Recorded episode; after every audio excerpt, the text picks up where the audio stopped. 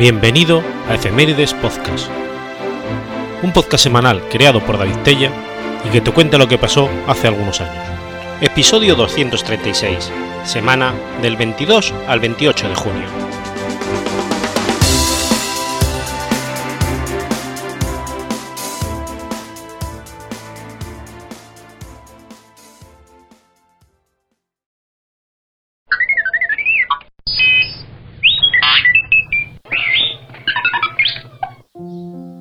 22 de junio de 1805. Nace Giuseppe Mazzini. Giuseppe Mazzini, apodado el alma de Italia, fue un político, periodista y activista italiano que bregó por la unificación de Italia. Nació en Génova, mientras la misma formaba parte de la República de Liguria, bajo el gobierno del Imperio francés. Su padre fue Giacomo Mazzini, médico y profesor de anatomía natural de Chiavari y personaje activo de la política que adhería a una ideología jacobina, y, que y de María Drago, una mujer de gran belleza, viva inteligencia y fervor jansenista. Desde muy joven, Massini mostró excelentes cualidades como estudiante, y en 1820, con tan solo 14 años, fue admitido en la Universidad de Génova, donde se gradúa en leyes en 1826, e inicialmente ejerce como abogado de indigentes. Mazzini aspiraba a convertirse en un novelista histórico o dramaturgo, a la vez que escribe su primer ensayo sobre el amor patriótico de Dante, el cual fue publicado en 1837. Entre 1828 y el 29 colabora con el periódico genovés L'Indicatore Genovese, el cual fue pronto clausurado por las autoridades piemontesas. Entonces se convierte en uno de los autores principales del Indicatore Livornese, publicado en Livorno por Guerrazzi, hasta que este periódico también es clausurado por las autoridades. El 6 de abril de 1827 obtiene el grado en Utroque Jure. En 1831, Mazzini se traslada a la Toscana donde se hace miembro de los Carboniaros, una asociación secreta con fines políticos. Su actividad revolucionaria pronto le causa problemas con la justicia. El 31 de octubre de ese mismo año, fue arrestado en Génova e internado en Savona.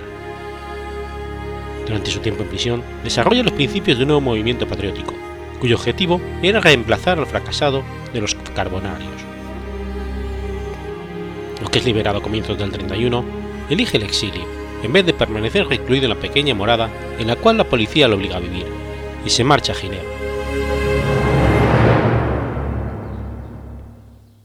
En 1831 fue a Marsella donde llegó a ser una figura popular entre los otros exiliados italianos. Vivió en el departamento de Iutea Valerio Sidoli, una hermosa viuda natural de Modena que se convertiría en su amante. En Marsella organiza una nueva sociedad política llamada la Joven Italia, una sociedad secreta formada para promover la unificación de Italia. Mazzini creía que un levantamiento popular permitiría crear una Italia unificada y desencadenaría un movimiento revolucionario por toda Europa.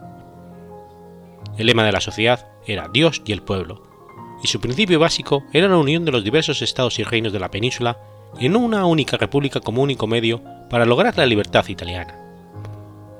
La nueva nación debía ser la única república, independiente y libre.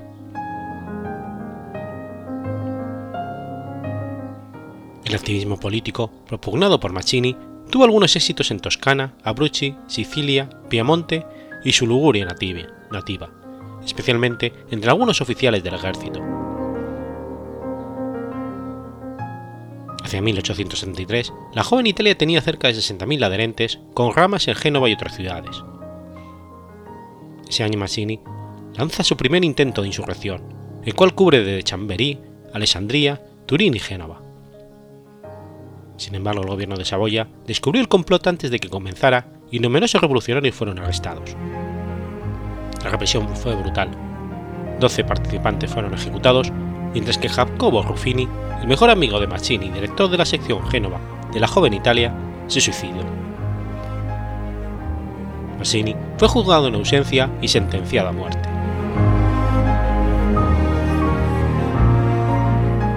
A pesar de este fracaso, Mazzini organiza otro levantamiento al año siguiente. Un grupo de exiliados debían entrar en Piemonte desde Suiza y propagar la revolución desde este sitio, en tanto que Giuseppe Garibaldi, que recientemente se había unido a la Giovane Italia, haría lo mismo en Génova. No obstante, este nuevo intento fue fácilmente sofocado por las tropas de Piemonte.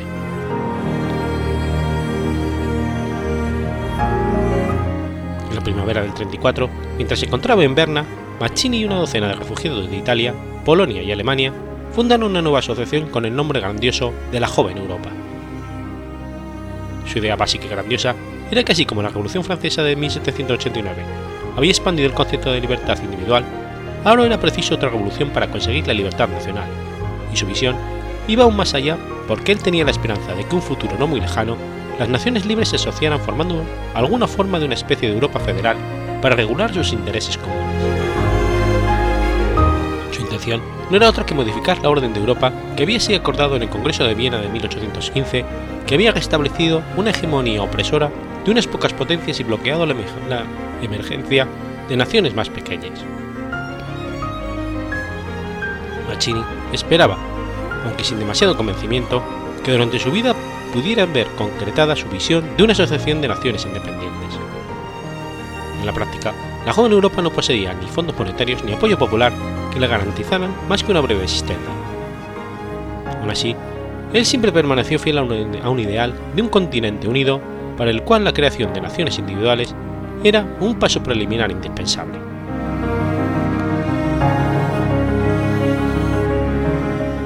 El 28 de mayo de 1834, Mazzini fue arrestado en Soluera y exiliado en Suiza. Se dirigió a París, donde fue nuevamente detenido el 5 de julio.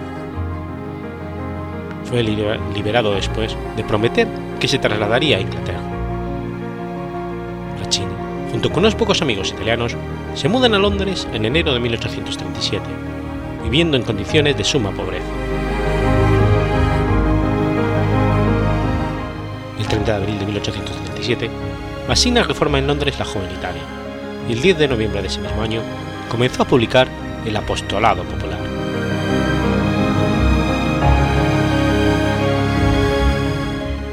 Una sucesión de intentos fallidos para promover revueltas y levantamientos en Sicilia, Abruzzi, Toscana y Lombardía, Venecia, descorazonaron a Mazzini durante un periodo que se extendió hasta 1840. Sidoli también lo abandonó para regresar a Italia junto con sus hijos. El apoyo de su madre motivó a Mazzini a fundar varias organizaciones de cuyos objetivos eran la unificación y libertad de otras naciones, a semejanza de la joven Italia. También en 1841 funda en Londres una escuela italiana para gente pobre.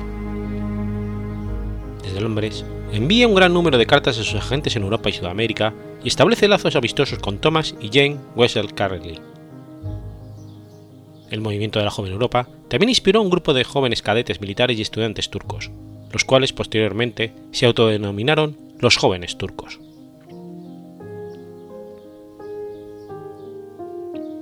En 1843 organiza otra revuelta en Bolonia que, atrae la atención de dos jóvenes oficiales de la Marina austriaca, Atilio y Emilio Bandiera. Con apoyo de Massini, desembarcan cerca de Cosenza, pero fueron arrestados y ejecutados. Mazzini acusa al gobierno británico de haber pasado información sobre esta expedición a los napolitanos y el Parlamento británico investiga el tema.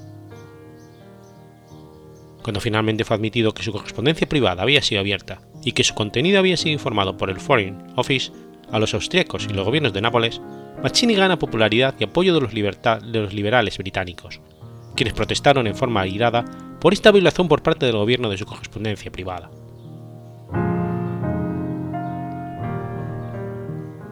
En 1847 vuelve a mudarse a Londres, desde donde le, veía le envía una extensa carta abierta al Papa Pío IX, cuyas reformas aparentemente liberales le habían dado el estatus de un posible paladín de la unificación de Italia. Sin embargo, el Papa no le responde. Asimismo, funda la Liga Internacional Popular. En marzo de 1848, Mazzini se encuentra en París, desde donde lanza una nueva asociación política, la Asociación Nacional Italiana.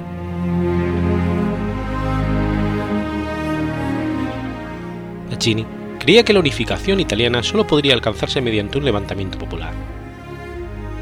Continúa plasmando este propósito en sus obras y trata de conseguirlo a través del exilio y la adversidad con inflexible constancia. Sin embargo, su importancia fue más ideológica que práctica.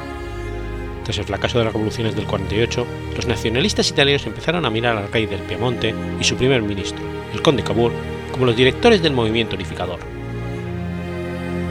El general Giuseppe Garibaldi, un joven seguidor de Mazzini, también desempeñó un papel crucial en el camino hacia el Estado italiano, pero este reino distaba mucho de ser la república anhelada por Mazzini.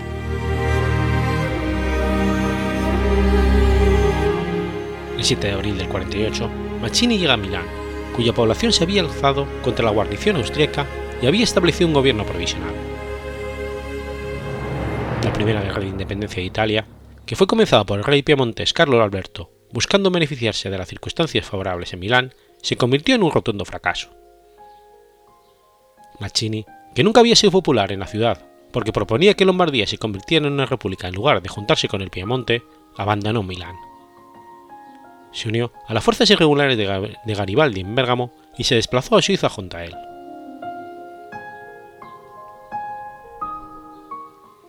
El 9 de febrero del 49 se proclama en Roma la República, mientras que por su parte el Papa Pío IX ya había forzado a refugiarse en Gaeta el pasado noviembre. El mismo día en que se proclamó la República, Mazzini llega a Roma. El 29 de marzo fue designado triunviro, de la nueva república, convirtiéndose pronto en el líder del gobierno y mostrando buenas actitudes administrativas en cuanto a reformas sociales. Sin embargo, cuando las tropas francesas que habían sido convocadas por el Papa dejaron en claro que la resistencia de las tropas republicanas, comandadas por Garibaldi, era en vano, Mazzini debió huir a Marsella en julio del 49, desde donde pasó clandestinamente a Suiza.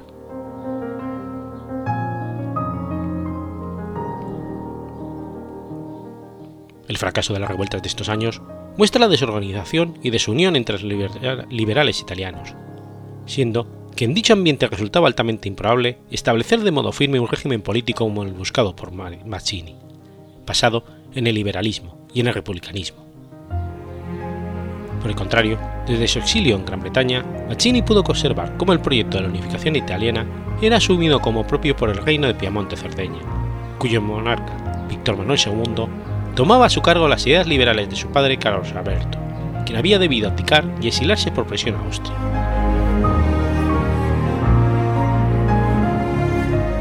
A partir de 1852, Víctor Manuel II empezó a promover los movimientos en pro de la unificación italiana, siguiendo una política diseñada por su propio ministro el conde Cavour, quien buscaba el apoyo de alguna gran potencia europea para, que esta causa, debido a la desproporción de fuerzas entre Austria y Piamonte Cerdeña. No obstante, Mazzini desconfiaba de Cavour, pues este favorecía la creación de un Estado italiano unificado bajo una monarquía constitucional y rechazaba por completo el proyecto republicano liberal tan ansiado por Mazzini. Relegado por los proyectos de Cavour y con pocos partidarios republicanistas dentro de Italia, Mazzini se muestra activo en conspiraciones desde el exterior, pero fracasando dos rebeliones inspiradas por él en Mantua y Milán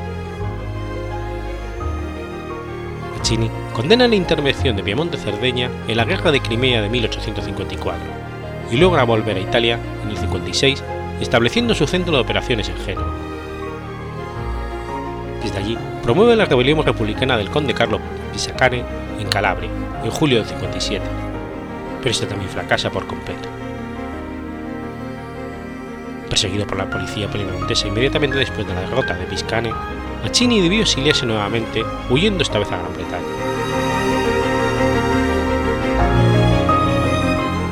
Mazzini ya había perdido para entonces gran parte de su antiguo protagonismo en la unificación italiana, en tanto que la dirección de este movimiento había sido asumida por Cavour, quien colocaba como líder natural al mismo rey Víctor Manuel II.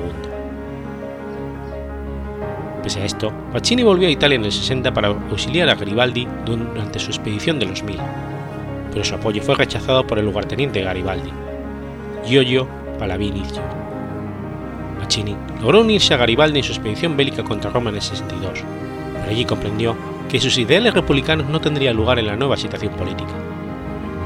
El Reino de Italia había sido proclamado oficialmente en Turín en marzo del 61, y aunque Cavour había fallecido en junio de ese año, Garibaldi se había vuelto leal seguidor de la monarquía piemontesa el mismo Partito d'Azione, creado por Mazzini, ya había sufrido la deserción de numerosos seguidores y los remanentes se habían adherido por completo a Víctor Manuel II desde el 64, juzgando la monarquía como el método idóneo para llevar adelante la unificación italiana. Desconforme con el rumbo que tomaba la unificación de Italia, Mazzini rechaza el escaño parlamentario de la Casa de Saboya que le ofrece en el 67.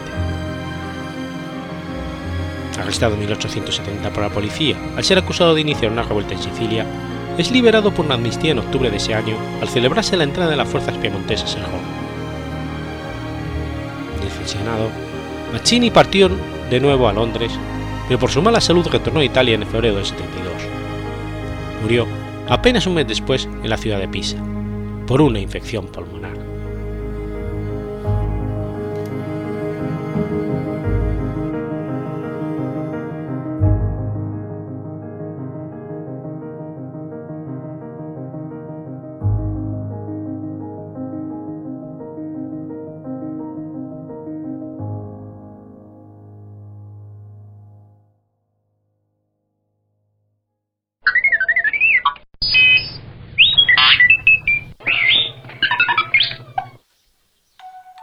23 de junio de 1314. Comienza la batalla de Bannockburn. La batalla de Bannockburn, llevada a cabo entre el 23 y 24 de junio de 1314, fue una trascendental victoria escocesa contra los ingleses en las guerras de independencia de Escocia.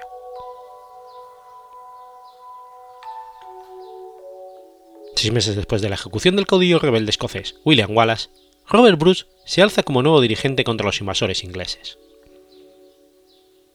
El 25 de marzo de 1306, Robert Bruce fue coronado rey como Roberto I de Escocia. Eduardo I de Inglaterra no tardó en reaccionar y mandó una expedición contra Bruce que lo obligó a huir hacia el norte, viviendo en la clandestinidad y preparando la guerra de la forma en que la había hecho Wallace. En mayo de 1307, Robert Bruce consigue derrotar a los ingleses en la batalla de la colina de Loudon el 7 de julio del mismo año, Eduardo I muere y el ejército inglés se retira en su mayoría por orden del sucesor Eduardo II, hijo del anterior. Robert Bruce aprovecha las circunstancias para promover una insurrección y a modo de guerrilla ataca los destacamentos ingleses que quedan en Escocia. En 1310, el rey Eduardo manda una expedición para acabar con los rebeldes, logrando controlar de nuevo la zona.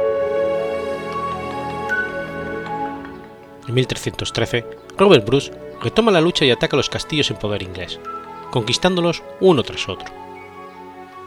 Pero frenaron su avance los ingleses ante el castillo de Stirling, gobernado por Phil Mowbray, el más importante de la zona.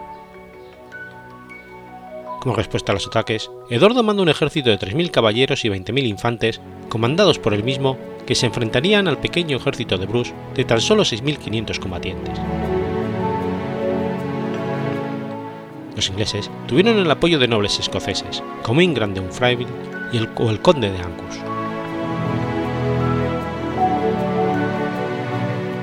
Las fuerzas inglesas marcharon rápidamente hacia el castillo de Stirling después de pasar por Edimburgo y Falkirk. La infantería de Bruce se preparó para la batalla ante la inminente venida de los ingleses pertrechado a la infantería de largas lanzas, como gustaba Wallace. Thomas Randolph I conde de Moray, comandó la vanguardia, la cual se encontraba a una milla del sur de Stirling, cerca de la iglesia de St. Ian's. Bruce comandó la retaguardia y su hermano Edward Bruce la reserva. Robert Bruce dispuso de una fuerza de caballería al mando de Robert Kate, la cual tenía un, un papel importante en la batalla. Muchos hombres de armas escoceses lucharon en esta batalla. La vanguardia inglesa estuvo dirigida por los condes de Gloucester y Hereford. Henry de Bohun y Henry de Beaumont comandaron la caballería, mientras que el rey Eduardo II quedaba a la retaguardia. El comienzo de la batalla tuvo lugar el 23 de junio, cuando la caballería inglesa se lanzó contra el flanco izquierdo escocés. En el fragor de este primer contacto entre los ejércitos, Henry de Bohun vio a Robert Bruce y se dirigió hacia él lanzando mano lo que provocó una lucha al estilo de los torneos entre los dos, en la que salió vencedor el escocés. Después vino un segundo ataque de 700 caballeros ingleses contra el centro del ejército escocés. Bruce, al ver el peligro que corría su infantería, mandó a su flanco izquierdo contra los caballeros. Tras el momento de confusión, los ingleses se retiraron a su campamento y los escoceses celebraron su primer día de victoria. Entre los cautivos ingleses se encontraba Sir Thomas Grey, cuyo hijo escribió Escala Crónica, libro en el que cuenta las memorias de su padre, entre ellas la batalla de Bannockburn. En la mañana del día 24 de junio, Eduardo II ordena al conde de Gloucester que realice una carga general contra los escoceses. Sin embargo, la carga de caballería se estrelló contra la gran formación escocesa de picas mandada por Bruce. Entre otros caballeros, el propio conde de Gloucester murió atravesado por las picas. Ante el fracaso de la, de la carga de los caballeros, huyeron hacia sus puestos mientras que eran perseguidos por la infantería escocesa, que realizó una verdadera carnicería entre los ingleses. Mientras, el rey inglés, en un esfuerzo desesperado, mandó a sus arqueros que dispararan contra los escoceses, pero fueron dispersados rápidamente por la providencial caballería escocesa de Robert Kate. La intervención final de la retaguardia escocesa provoca la retirada completa del ejército inglés. Eduardo II tuvo que huir al galope del campo de batalla sobre las 3 de la tarde del, día 24. Llegó pronto al castillo de Durbar, donde tomó un barco de vuelta a Inglaterra. Los ingleses perdieron un total de 9.000 hombres mientras las bajas escocesas fueron mucho menos. Las formaciones de piqueros provocaron el principio del fin de la caballería en esta batalla. La Segunda Guerra de la Independencia Escocesa acabó con la victoria de los escoceses contra la invasión inglesa tras esta victoria. El rey escocés Robert I consolidó su poder y recuperó la independencia de Escocia, que perduró hasta el siglo XVII.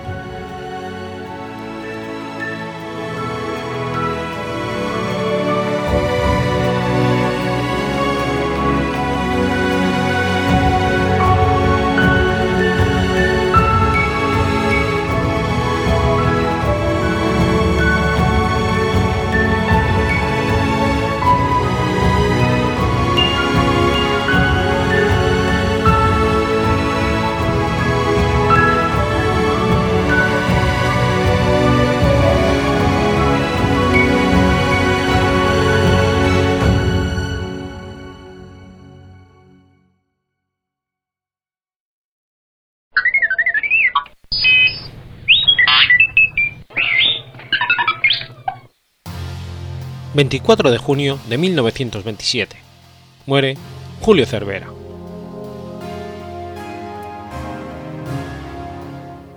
Julio Cervera Baviera fue un ingeniero y comandante que cursó estudios de ciencias físicas en la Universidad de Valencia. Fue cadete de caballería en Valladolid, entrando a formar parte en 1878 de la Escuela de Ingenieros Militares de Guadalajara. En 1877 viajó a Marruecos y publicó un libro titulado Geografía Militar de Marruecos. La Armada le comisionó para seguir explorando el área y publicó la obra Expedición Geográfico-Militar al interior y costas de Marruecos. En 1886, con el patrocinio de la Sociedad Española de Geografía Comercial, Cervera dirigió la expedición científica al Sahara Oriental junto al geólogo Francisco Quiroga y el intérprete Felipe Rich. Durante la Guerra Hispanoamericana de 1898, le fue encargada la defensa de Guamaní, cerro que domina el camino entre Carey y Guayana, teniendo su punto culminante en la batalla del mismo nombre, en la que consiguió trasladarse a Ibonito para fortalecer las instalaciones de comunicaciones y repeler un ataque de tropas norteamericanas, conociéndose este evento como Combate de Asamonte. El pueblo de Ibonito, con su plaza e iglesia, es el de mayor altitud sobre el nivel del mar de Puerto Rico, permitiendo una posición estratégica para una mayor visibilidad de la costa norte de San Juan y la de Ponce al sur de la isla. En este punto se estableció en el sector conocido como la Torre un heliógrafo para mantener comunicación entre San Juan y Ponce. Tras la guerra, se hizo famoso al publicar un folleto, La defensa de Puerto Rico, en el que con la intención de favorecer al general Macías arremetía contra los voluntarios puertorriqueños. En 1899, una vez finalizada la guerra y centrándose ya en su faceta de ingeniero, trabajó durante tres meses con Guillermo Marconi y su ayudante, George Kemp. Obtuvo sus primeras patentes en telegrafía sin hilos antes de finalizar el año. Según el profesor de la Universidad de Navarra, Ángel Faust, una de las patentes más destacadas es la del telemando de equipos y sistemas antecesor del mando a distancia. Ángel Faust, en su obra La radio en España, atribuye a Julio Cervera la invención del primer sistema técnico de la radio. Julio Cervera, según las últimas investigaciones realizadas, desarrolló la radio 11 años antes que Marconi. Cierto es que el italiano inventó antes que Cervera la telegrafía sin hilos, pero para transmitir señales, no sonido. Cervera transmitió la voz humana y no señales sin hilos entre Javea e Ibiza en 1902, lo que significó la conexión de dos puntos alejados cerca de 85 kilómetros. Sin embargo, hay que tener en cuenta que 15 años antes que Marconi y 4 años antes que Julio Cervera, Nikola Tesla ya había hecho varias demostraciones y publicaciones de los principios de la carga. Tras la usurpación de Marconi en la patente, Nikola Tesla llevó a los tribunales a Marconi, ganando el litigio ante el Tribunal Supremo de los Estados Unidos y quedando como el auténtico inventor de la radio. Otra notable contribución fue la creación en 1903 de la Internacional Institución Electrotécnica en Valencia, que daba títulos propios de ingeniero mecánico, electricista y mecánico electricista denominados libres. Fue una de las primeras experiencias de educación a distancia de todo el mundo. En 1908 pasa a llamarse la Institución de Enseñanza Técnica, ofreciendo cursos en disco. Publica la revista Electricidad y Mecánica desde 1905 hasta 1990. También fue el creador del diseño del antiguo tranvía de Tenerife. En 1883 contrae matrimonio con Desamparaus Jiménez Baviera, con quien tiene tres hijos, dos niñas y un varón. Cervera fue un republicano liberal, amigo personal de Manuel Ruiz Zorrilla. En 1881 fue candidato republicano por el distrito de Segorbe en las Cortes, pero sufrió un arresto que le impidió su participación efectiva. Tras varios intentos, en 1908 obtuvo el acta de diputado por Valencia como integrante del Partido Republicano Radical. Masón ilustre, fundó una logia en su Segorbe natal. En 1890 constituyó una obediencia masónica en Marruecos que llegó a contar con 12 logias y 200 miembros. Un año más tarde, esta organización se integró en el Gran Oriente Español.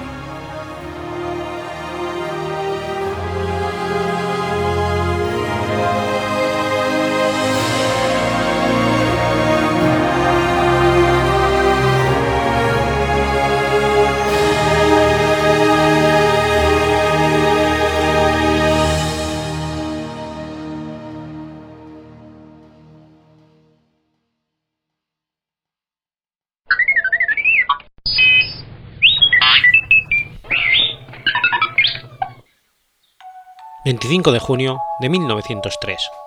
Nace George Orwell. Eric Arthur Blair, más conocido por su seudónimo George Orwell, fue un escritor y periodista británico. Fue hijo de Richard Wesley Blair, administrador del Ministerio del Opio del gobierno colonial de la India, y de Ida Mabel Limousin, nacida en Birmania de ascendencia francesa. A los dos años se traslada con su madre y su hermana mayor, Marjorie, a Inglaterra, y no volvió a ver a su padre hasta 1907, cuando éste visitó Inglaterra durante tres meses, antes de partir de nuevo hacia la India. En 1909 fue enviado a una pequeña escuela parroquial anglicana en Henley, a la cual había asistido su hermana mayor con anterioridad. Nunca escribió sobre sus recuerdos de aquella época, pero dio de impresionar a sus profesores muy favorablemente, pues dos años más tarde fue recomendado al director de una de las escuelas preparatorias de mayor renombre en Inglaterra por aquellos tiempos. San Ciprián, en Edinburgh, Sussex. El joven Eric asistió a esta escuela gracias a una beca que permitía a sus padres pagar solamente la mitad de las tasas habituales. Sin embargo, Eric no se sentía a gusto en la escuela San Ciprián, al menos en lo que se refiere a los métodos de enseñanza y a los profesores. Pese a ello, fue ahí donde consiguió sendas becas para la escuela de Wellington y posteriormente la de Eton, en la cual, dice, años más tarde, haber sido relativamente feliz, pues se permitía a los estudiantes una considerable independencia. En este establecimiento hizo amistad con varios futuros intelectuales británicos, como Cyril Connolly, editor de la revista Horizon, en la cual se publicaron muchos de los ensayos de Orwell. Tras culminar sus estudios en Eton, decidió unirse a la Policía Imperial India en Birmania, pues no tenía posibilidades de conseguir una beca universitaria y los medios de su familia no eran suficientes para costear su educación. Tras cinco años como oficial, abandonó el cuerpo de policía y volvió a Inglaterra en 1927, habiendo desarrollado un odio hacia el imperialismo que muestra en su primera novela, Los días de Birmania, publicada en 1934, y en ensayos como Ahorcamiento o Matar a un elefante.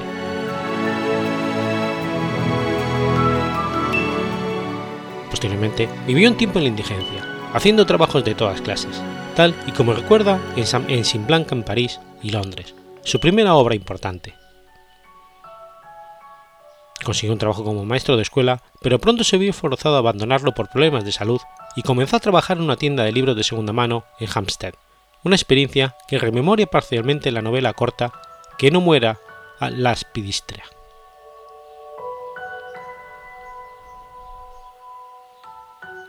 En 1928 se traslada a París donde vivía su tía Nelly, con la esperanza de forjar su carrera como hombre de letras. Tras algunos intentos fallidos, Eric se vio obligado a trabajar de lavaplatos en el lujoso Hotel X, tal como hace, hace referencia su primer libro, Sin Blanca en París y Londres. A finales del 29 regresa a la casa de sus padres en Southwood, Suffolk, enfermo y sin dinero, y escribió Los días de Birmania. En 1933 adopta el seudónimo de George Orwell. Mientras el autor escribía para el New Adelphi, vivió en Ayes, Middlesex, y trabajó como profesor de escuela. Adoptó el seudónimo para no incomodar a sus padres con Sin Blanca en París y Londres.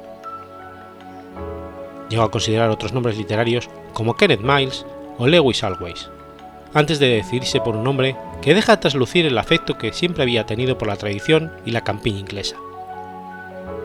Jorge es el santo patrón de Inglaterra, mientras que el río Orwell, en Suffolk, es uno de los lugares más emblemáticos para muchos ingleses. También pensó en un apellido que comenzara con la letra O, que le daría una mejor posición en sus libros en los estantes de las librerías. Como escritor, se sirvió de su experiencia como profesor y de la vida en Southwall para la novela La hija del clérigo, escrita en el 34 en casa de sus padres, tras la enfermedad que lo abatía y obligaba a ganarse la vida impartiendo clases. Del 34 al 36 trabajó a media jornada en Book Lower Corner, una librería de segunda mano en Hampstead. Tras llevar una vida solitaria, quiso rodearse de la compañía de jóvenes escritores. Hampstead era un pueblo intelectual que ofrecía establecimientos destinados al desarrollo de actividades culturales de diversa índole estas experiencias se trasladaron a la novela Que no muera la espidistra.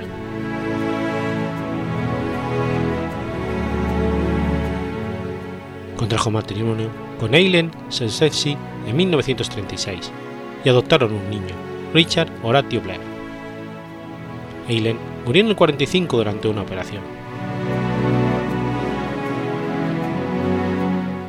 A comienzos del 36, Víctor Goyat, fundador del Left Book Club, instó a Orwell a escribir sobre la pobreza de la clase obrera en el norte de Inglaterra.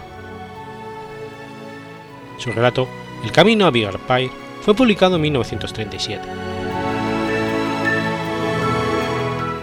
Orwell ejerció como reportero social. Tuvo acceso a muchas viviendas modestas para experimentar las condiciones ínfimas en las que vivía la gente. Tomó nota de los ingresos salariales para el hogar y pasó días enteros consultando en la biblioteca por registro de salud pública e informes laborables en las minas. Sin embargo, el autor nunca formó parte de la actividad social o coalición partidaria alguna. Si bien en vida, reconoció sentirse un hombre de izquierda. La primera mitad de Camino a William Pye presenta un compendio de sus investigaciones sociológicas en Lancashire y Yorkshire. Comienza evocando el panorama de las minas de cobre. La segunda parte, en cambio, es un ensayo extenso de sus vivencias y del desarrollo de su convivencia política, incluyendo una denuncia a los elementos irresponsables de la izquierda. Como resultado, el editor Golach temió que la última parte pudiera resultar ofensiva para los lectores habituales del Left Book Club, por lo que sin pedir autorización agregó un prefacio a la obra mientras Orwell se encontraba en España. Orwell decidió combatir en España con la idea de matar fascistas porque alguien debía hacerlo. Así, se lo hizo saber a su amigo Henry Miles en París en las Navidades del 36, quien le intentó convencer de que era una idiotez. Aún así, no consiguió hacerle cambiar de idea, ya que su decisión estaba basada en la lucha por unos ideales. Llegó a Barcelona el 26 de diciembre del 36 con una carta de presentación del Partido Laborista Independiente y ese mismo día se alistó y fue asignado como miliciano al Partido de Orientación Trotskista POM. Más tarde escribiría que de haber comprendido mejor la situación política en España, se habría unido como miliciano de la CNT.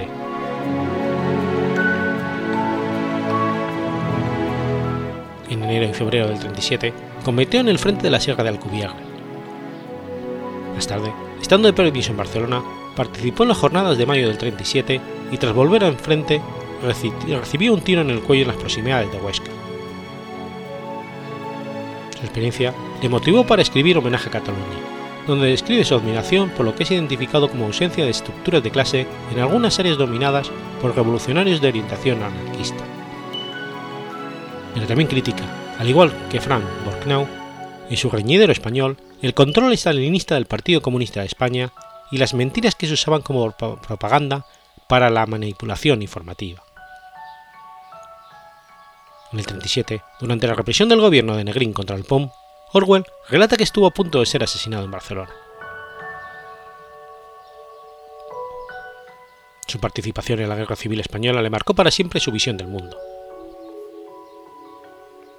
Al volver a Inglaterra, estuvo ingresado por tuberculosis en un sanatorio, tras lo cual se fue a Marruecos para recuperarse.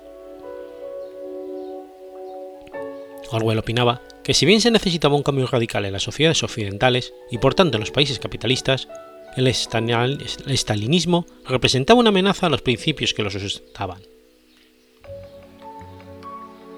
Orwell se sustentó escribiendo reseñas de libros para la New English Weekly hasta 1940. Durante la Segunda Guerra Mundial fue miembro de la Home Guard, en donde recibió la Medalla de Defensa. Pensamientos de aquellos años han quedado grabados en su libro diario de guerra 1940-42. En 1941 comenzó a trabajar para el Servicio Oriental de la BBC, principalmente en programas para ganar el apoyo de la India y del este de Asia a los ejércitos aliados. Era consciente de que su trabajo en esta época era simple y propagandístico, por lo que describe sentirse como una naranja que ha sido pisoteada por una bota muy sucia. A pesar de los buenos ingresos, renunció en el 43 para convertirse en columnista y editor literario de Tribune, la revista semanal de tendencia izquierdista que entonces dirigía Honorine Beman y John Kimche.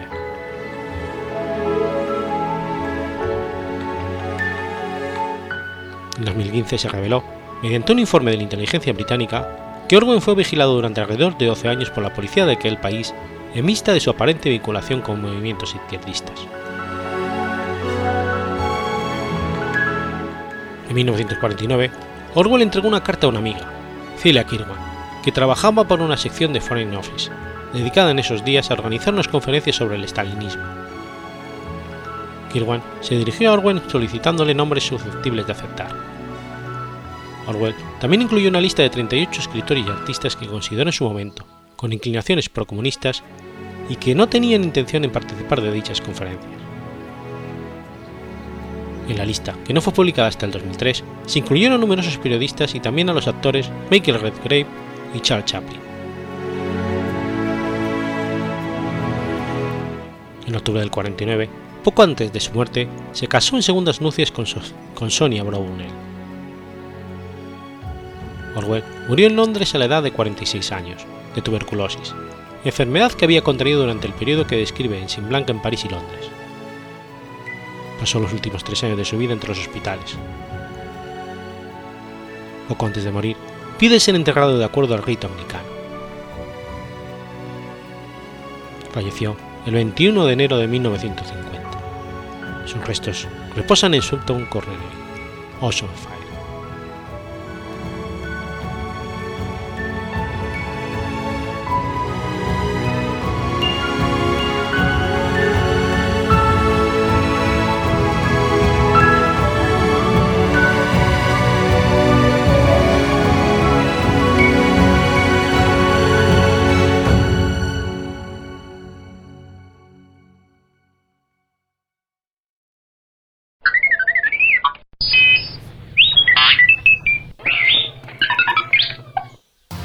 26 de junio de 1580. Nace Gaspar de Borja. Gaspar de Borja y Velasco fue eclesiástico y político español, cardenal de la Iglesia Católica y primado de España, arzobispo de Sevilla y de Toledo, miembro de la Casa de Borja. Fue hijo del sexto duque de Gandía, don Francisco Tomás de Borja Aragón y Centelles, y nieto de San Francisco de Borja, cuarto duque de Gandía y tercer padre general de la Compañía de Jesús, y consecuentemente descendiente como ellos del Papa Alejandro VI y del rey Fernando II de Aragón. Su madre fue Juana Enríquez de Velasco y de Aragón, hija de Íñigo Fernández de Velasco y Tobar, cuarto duque de Frías y décimo condestable de Castilla. Nació en la localidad de Villalpando, en España.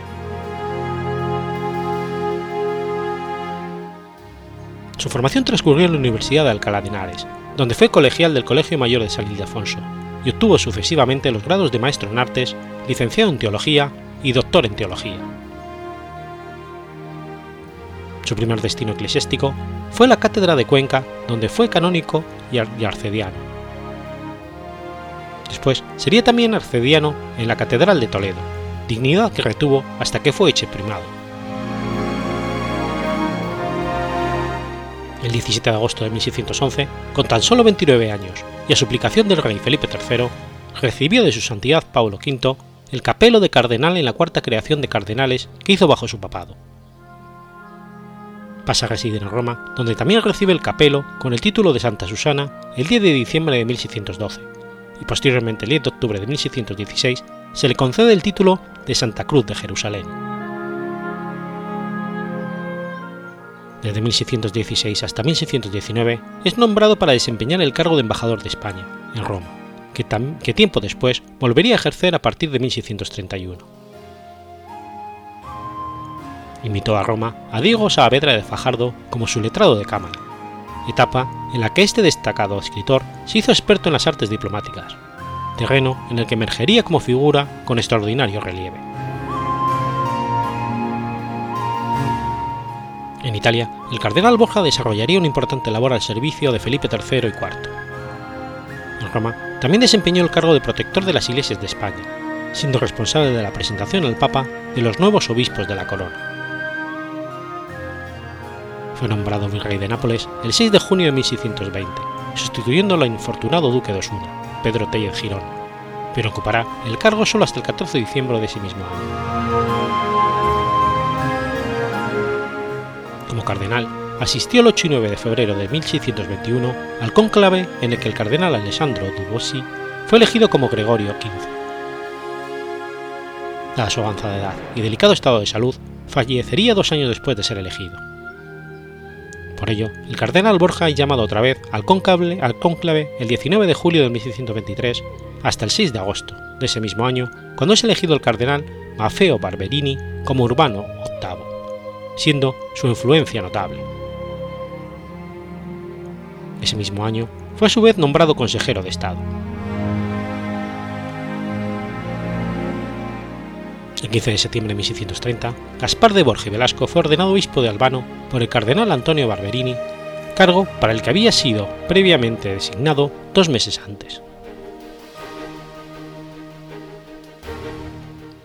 En abril de 1631, el conde de Monterrey es nombrado virrey de Nápoles, por lo que deja vacante el cargo de embajador extraordinario en Roma. Escribe a su santidad Urbano VIII dando cuenta de que el cargo pasaba a ser ocupado por el cardenal Borja, decisión sobre la que llegó un despacho del rey dando su aprobación. El cardenal Borja, ya como embajador extraordinario ante la Santa Sede, veía con preocupación las conquistas territoriales del rey de Suecia y el progreso del protestantismo en Europa.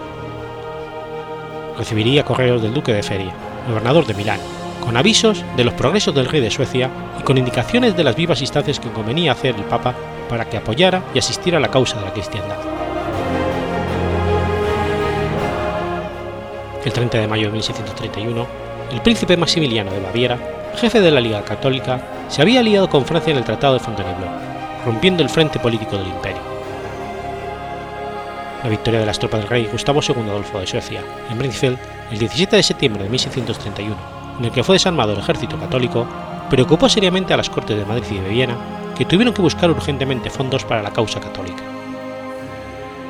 Durante este trance, el cardenal Borja recibe el 22 de enero de 1632 un correo del rey Felipe IV con la orden de exigir al Papa Urbano VIII un paquete de ayudas concretas para apoyar a los ejércitos del Frente Católico en Europa.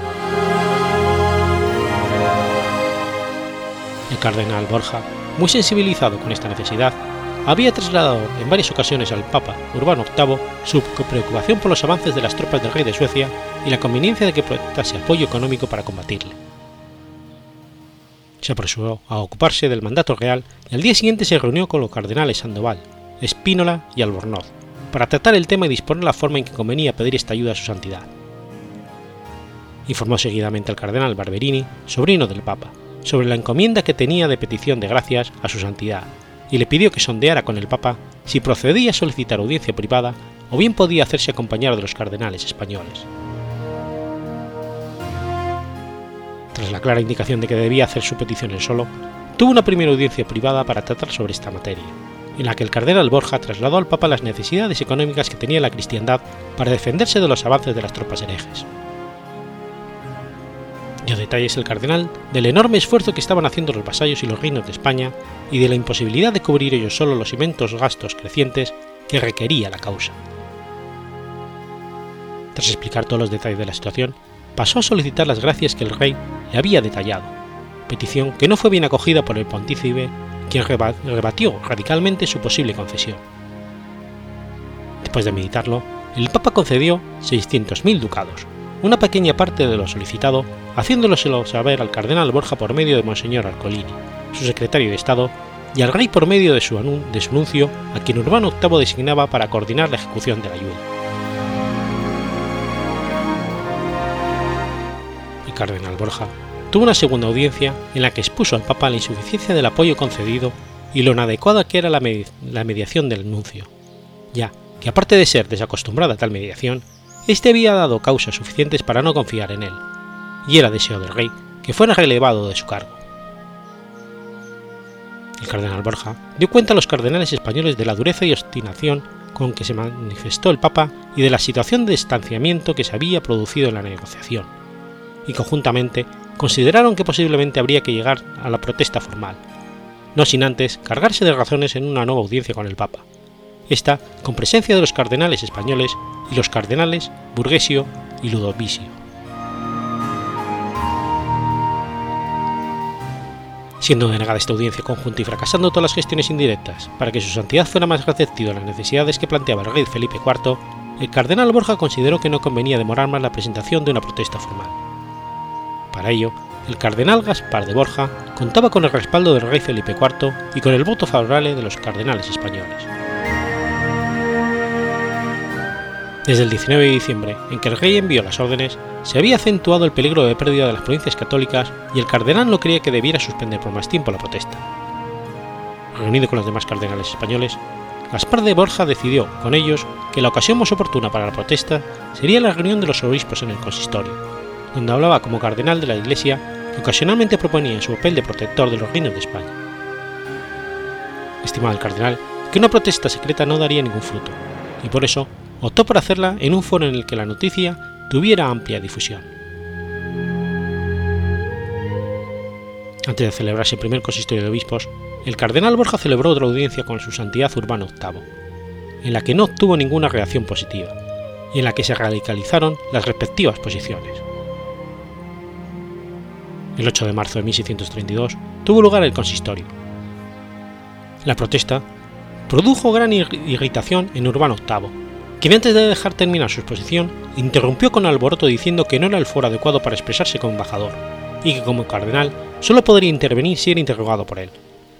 Borja le replicó que habiendo sido denegada la audiencia junto con otros cardenales, no había tenido más remedio que ejecutar en ese lugar las órdenes que el rey le había dado, a lo que siguieron reproches del Papa acusando al cardenal de estar siempre en su contra, y de éste haciendo referencia a problemas pasados. La situación se encendió todavía más cuando el Papa ordenó airadamente al cardenal que se callara, y éste se levantó y le dio el texto escrito de la protesta que no había podido terminar de leer en voz alta. El cardenal Santonofrío, hermano del Papa, se le acercó y llegó a alcanzar su mano y tirarle de la capa, y hubo de interponerse el cardenal Sandoval para evitar el enfrentamiento físico. La elección del sitio tan controvertido para elevar la protesta y la vehemencia del cardenal Borja por cumplir el mandato del rey se unía a la situación de enfrentamiento que tenía con Urbano VIII desde el principio de su pontificado por haberse opuesto a todas las acciones suyas que quería injusta. Se encontraron nuevamente el siguiente jueves en la congregación de Inquisición donde siguieron haciéndose reproches y tensando la situación. A la muerte de Diego Guzmán de Aro, cardenal y arzobispo de Sevilla, el 19 de febrero del 32, fue nombrado sucesor en el cargo de esta Santa Iglesia. Le consagraría el 5 de junio de 1632 Fray Antonio Barberini, sobrino del Papa Urbano VIII, con el título de San Onofre en presencia de los obispos de Motula y de Bae. Recibió el pálido de arzobispo de manos de Urbano VIII, quien por esas fechas tenía una relación algo tensa con el cardenal Borja. No obstante su designación como arzobispo de Sevilla, el cardenal Borja continuó siendo también obispo de Albano hasta su muerte.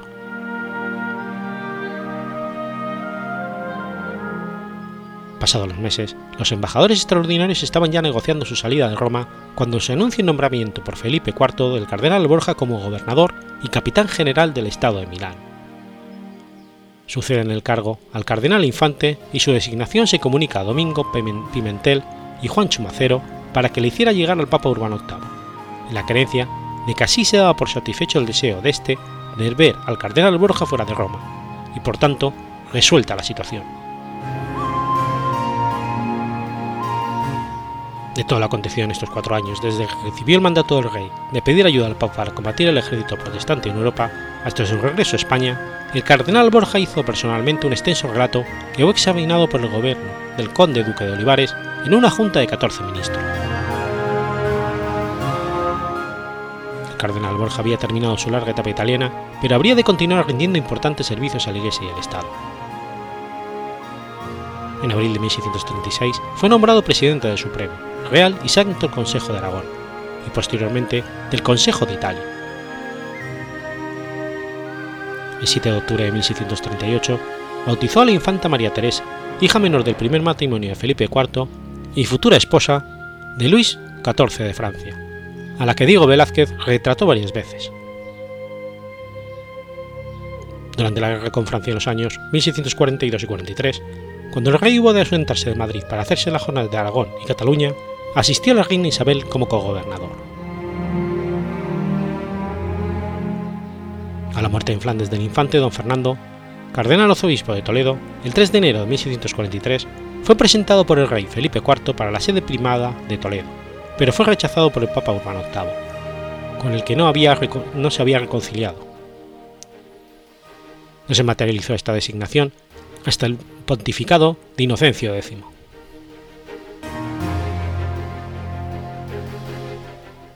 El 16 de enero de 1945 sería por fin preconizado cardenal primado arzobispo de Toledo. Se despidió de Sevilla el 15 de marzo y salió de la ciudad el 29, después de haber tomado posesión por procurador de la sede toledana el 20 de marzo. En este mismo año también sirvió al rey como, con 200.000 ducados para la guerra de Cataluña. El cardenal Borja ocupó la silla primada de arzobispo de Toledo por poco tiempo hasta su muerte, acontecida al final de dicho año, el jueves 28 de diciembre de 1645, a las 9 de la noche. Fue enterrado en la capilla de San Ildefonso de la Catedral Primada de Toledo. Dejó fundadas cuatro obras pías en Roma, en Madrid, en Toledo y en Gandía.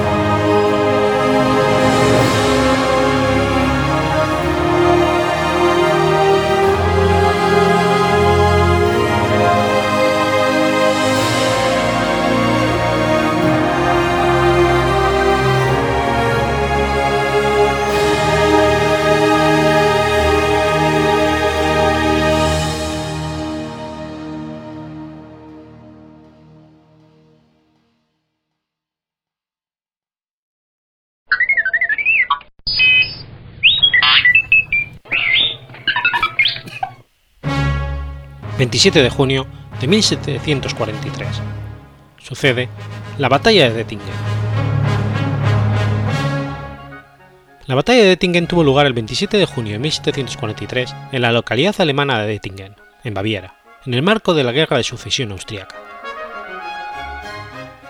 Las tropas anglo-hanoverianas, apoyadas por las austriacas, todas ellas al mando de Jorge II de Gran Bretaña, derrotaron a las tropas francesas al mando del duque Andrien Maurice de Novis, conocido también como el Mariscal de Noailles.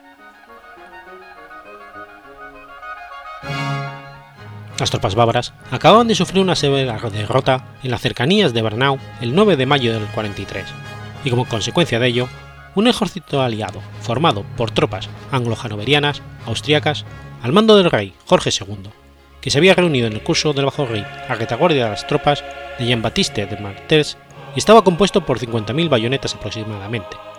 Avanzaba hacia el sur de los territorios del río Meno y Nécar. Un ejército francés, formado por 70.000 hombres aproximadamente, y que se hallaba bajo el mando de André Maurice de Noailles, se había reunido en el curso medio del Rin para conjurar esta nueva amenaza. Pero el duque François-Marie de Broglie, que mandaba a las tropas francesas en Baviera, se hallaba en plena desbandada, y las plazas fuertes bávaras capitulaban una tras otra ante las tropas del príncipe Carlos. Franceses y bávaros estaban siendo expulsados de la cuenca del Rin cuando se produjo la batalla de Dettingen. Jorge II, sin embargo, se hallaba completamente dominado por la presencia de sus adversarios, más veteranos que él en el mando del ejército. Además, sus tropas se encontraban en una posición comprometida, entre Achafartburg y Hanau, en un paso estrecho y desfiladero, encajonado entre las colinas de Spessart y el río Meno, además de que no había recibido suministros de víveres desde hacía más de una semana. Noyes creyó que bastaba con bloquear la salida de las tropas aliadas, por lo que estableció una red de puestos de escucha cercado a dichas tropas. Una parte de las tropas francesas, al mando del duque de Gramont, atravesó el río Meno ante el pueblo de Dettingen, las órdenes que se les había dado fueron de mantener una posición defensiva, pero a despecho de las órdenes recibidas, Gramont lanzó a sus tropas al ataque. Cuando el asalto francés fue rechazado, las tropas francesas se replegaron en desorden, buscando su seguridad al otro lado del río Meno, para lo que era necesario atravesarlo por los puentes, que incapaces de soportar el peso de tantos soldados, se hundieron, haciendo que muchos franceses perecieran ahogados. Esta batalla es además la última ocasión en que un rey británico mandó personalmente a sus tropas en el campo de batalla, y el recuerdo de la misma se mantiene todavía vivo en la Real Academia de Sandhurst. En recuerdo de esta victoria, el compositor Händel compuso su obra Dettingen de Dem.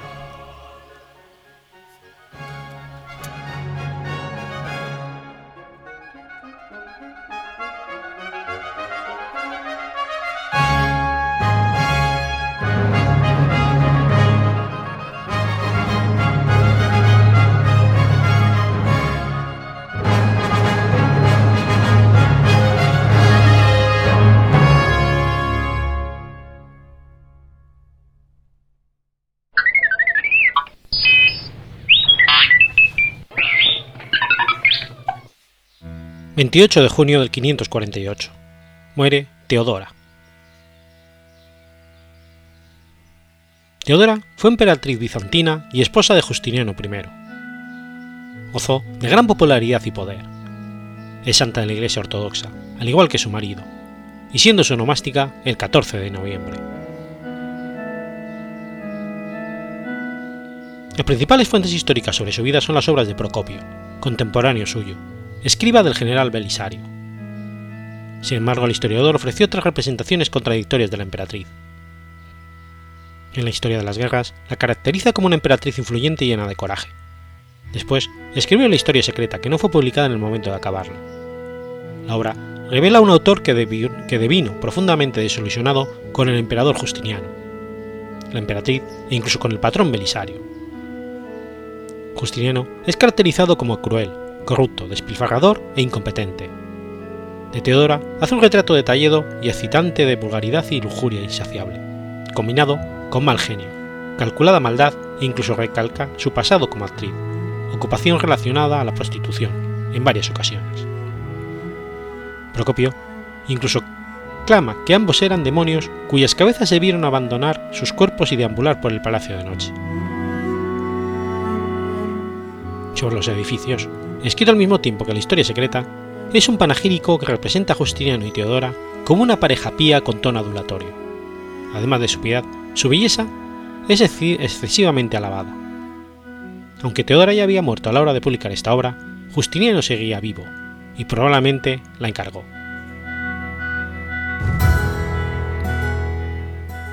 Teodora era descendiente de chipriotas. Sin embargo, hay varios indicios acerca de su posible lugar de nacimiento. De acuerdo con Miguel el Sirio, su origen tuvo lugar en Siria. Nicéforo Calisto la sitúa en Chipre, mientras que Jorge Codinos, en Patria, defiende que nació en, en Paflagonia.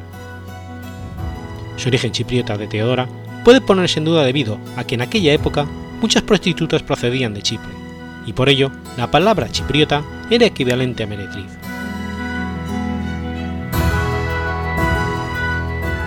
Su padre, Acacio, era un entrenador de osos de la facción verde en el hipódromo de Constantinopla. Su madre, cuyo nombre no quedó registrado, era bailarina y actriz. Tras la muerte de su padre, su madre mandó a las hijas llevar guirnaldas al hipódromo y las presentó como suplicantes, siendo acogidas con benevolencia por la facción azul. Desde entonces Teodora sería seguidora de esta última facción. Infancia de Teodora fue dura en tanto que vivía junto a su familia en los sótanos del hipódromo de Constantinopla. Tras el fallecimiento de su padre, la madre de Teodora contrajo matrimonio con el hombre que ocuparía el trabajo que desempeñaba su anterior marido, lo que le permitió a ella y a sus hijas seguir viviendo en aquel lugar. Teodora siguió desde muy temprana edad el ejemplo de su hermana, Comito, y trabajó en un burdel de Constantinopla ofreciéndose a hombres de baja realeza.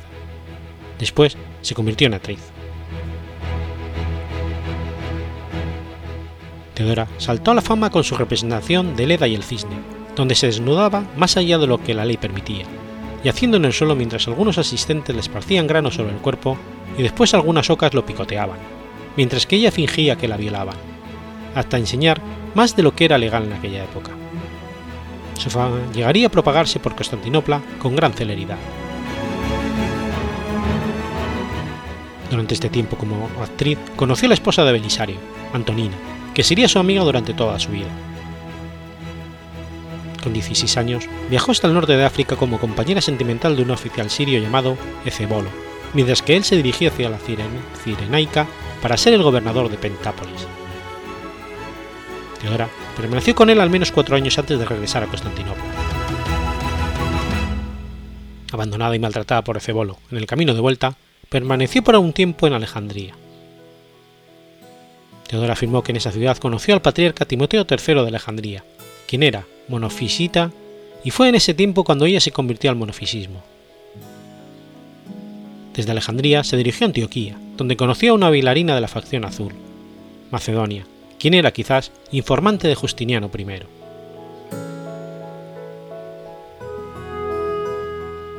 Teodora regresó a Constantinopla junto a su hija en el 522 y, antiguo, y abandonó su antiguo modo de vida estableciéndose como hilandera en una casa cerca del palacio.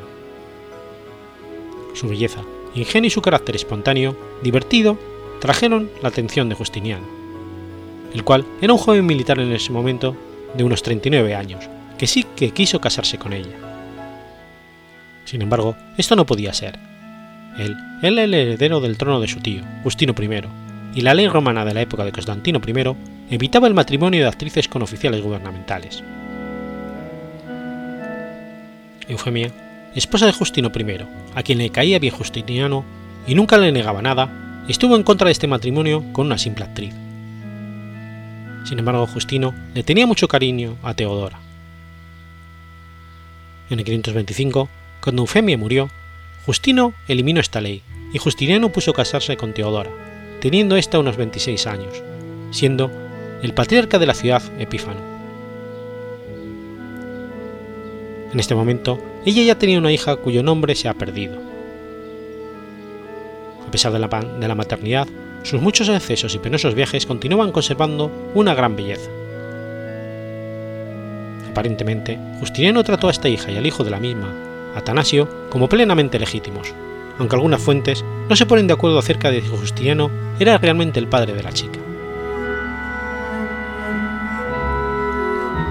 A los cuatro años de, ser, de haber contraído nupcias con Justiniano, Teodora es, es coronada como emperatriz. Teodora se prueba a sí misma como una valiosa y apta gobernante durante los disturbios de Nica.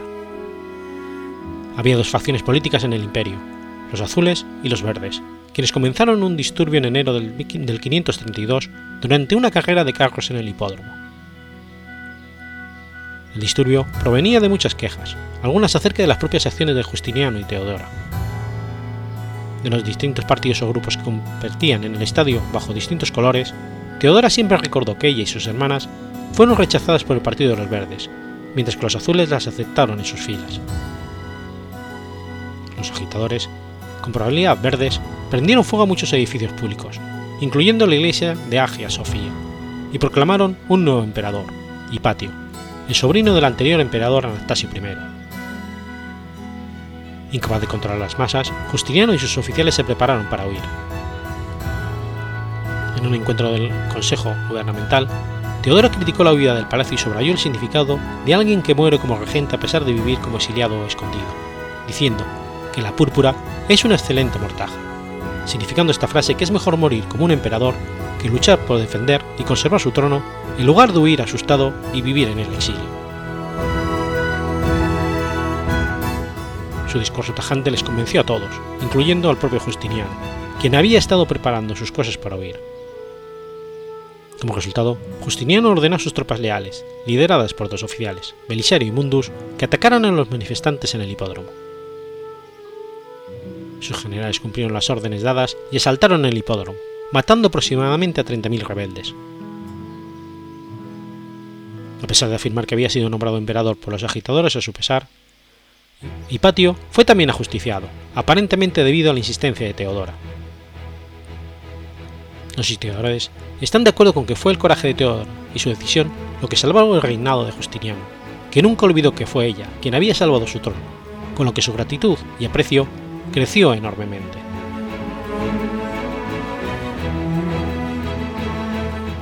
Tras la revuelta de Nica, Justiniano y Teodora reconstruyeron y reformaron Constantinopla y la convirtieron en la ciudad más espléndida que el mundo había visto en siglos, construyendo o reconstruyendo acueductos, puentes y más de 25 iglesias. Teodora era muy puntillosa en lo que respectaba al ceremonial de la corte. De acuerdo con Procopio, la pareja imperial hizo que todos los senadores, incluyendo los patricios, se postraran ante ellos nada más entrar en su presencia, y dejó claro que sus relaciones con la milicia civil era la de amo y esclavo. También supervisaron cuidadosamente a los magistrados, muchos más que los emperadores previos, posiblemente para reducir la corrupción burocrática. También creó sus propios centros de poder como Agia Sofía, la construcción eclesiástica más elaborada. El eunuco Narses ya era mayor, se convirtió en un brillante general, siendo su protegido. Teodora participó en las reformas legales y espirituales de Justiniano y se involucró en el aumento de los derechos de las mujeres. Entre sus leyes destaca la que prohibía la prostitución forzosa y cerró burdeles que la incumplían. Asimismo, creó un convento en la parte asiática del Dardanelos llamada Metonia, arrepentimiento, donde las prostitutas podían mantenerse a sí mismas. También expandió los derechos de la mujer en caso de divorcio y referentes a la propiedad. Instituyó la pena de muerte por violación, prohibió que los bebés no deseados fueran abandonados, dio a las madres derechos de custodia sobre sus hijos y prohibió el asesinato de las mujeres que hubieran cometido adulterio. Intentó convencer a su marido de que probase leyes en torno a la familia, derogase la ley que prohibía el matrimonio entre una persona noble y una humilde, y hubiera leyes que permitiesen a las mujeres ser propietarias y herederas. Impone la pena de muerte a los violadores y trata de radicalizar la prostitución. Intenta rescatar a muchos adolescentes de esta, y daba pensiones a las mujeres pobres para que pudieran encontrar un marido.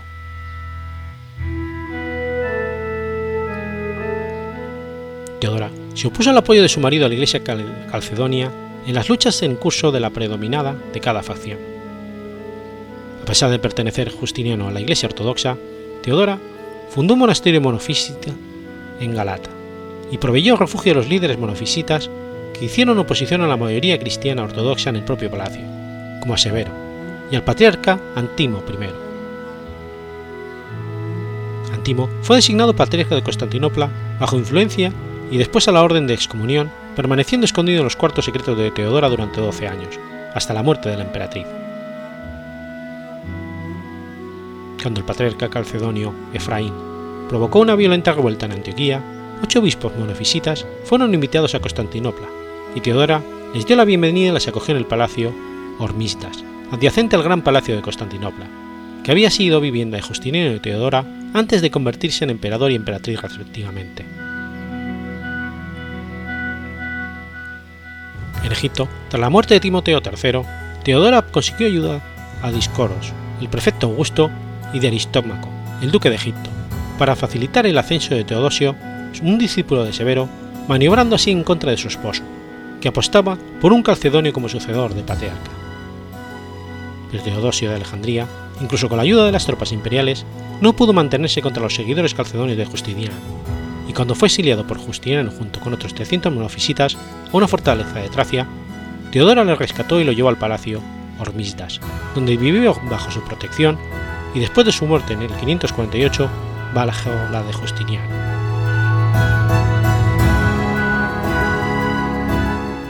Cuando el Papa Silverio rechazó la demanda de Teodora de revocar la anatema del Papa Agapito I dirigida al patriarca Antimo I, dio órdenes a Belisario de encontrar un pretexto para destronar a Silverio.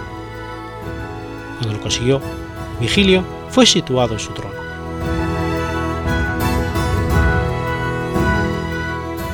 Teodora murió por la peste bubónica el 28 de junio del 548 a la edad de 48 años, y Justiniano la sobrevivió hasta el 565. A pesar de que ha sido arguido que la única fuente de su muerte, Víctor de Tonena, no usa la palabra cáncer en su sentido moderno, parece advertirse que esa fue la enfermedad que pudo con ella, y aunque no hay documentación que sugiera que murió de cáncer de pecho, algunos estudiosos lo han sugerido. Justiniano lloró amargamente en su funeral. Su cuerpo fue enterrado en la iglesia de los Santos Apóstoles, fundada por Constantino en la ciudad de Constantinopla y actualizada por Justiniano.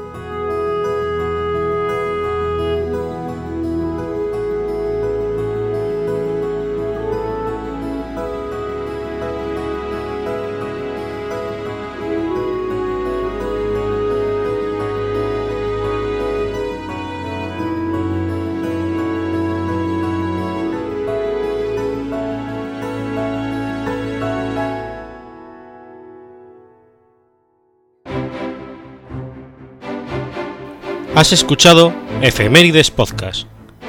Si quieres ponerte en contacto conmigo, puedes hacerlo por Twitter a la cuenta arroba efemeridespod o mi cuenta personal, arroba telladavid, o por correo electrónico a la dirección efemeridespod.gmail.com. También puedes visitar la página web efemeridespodcast.es.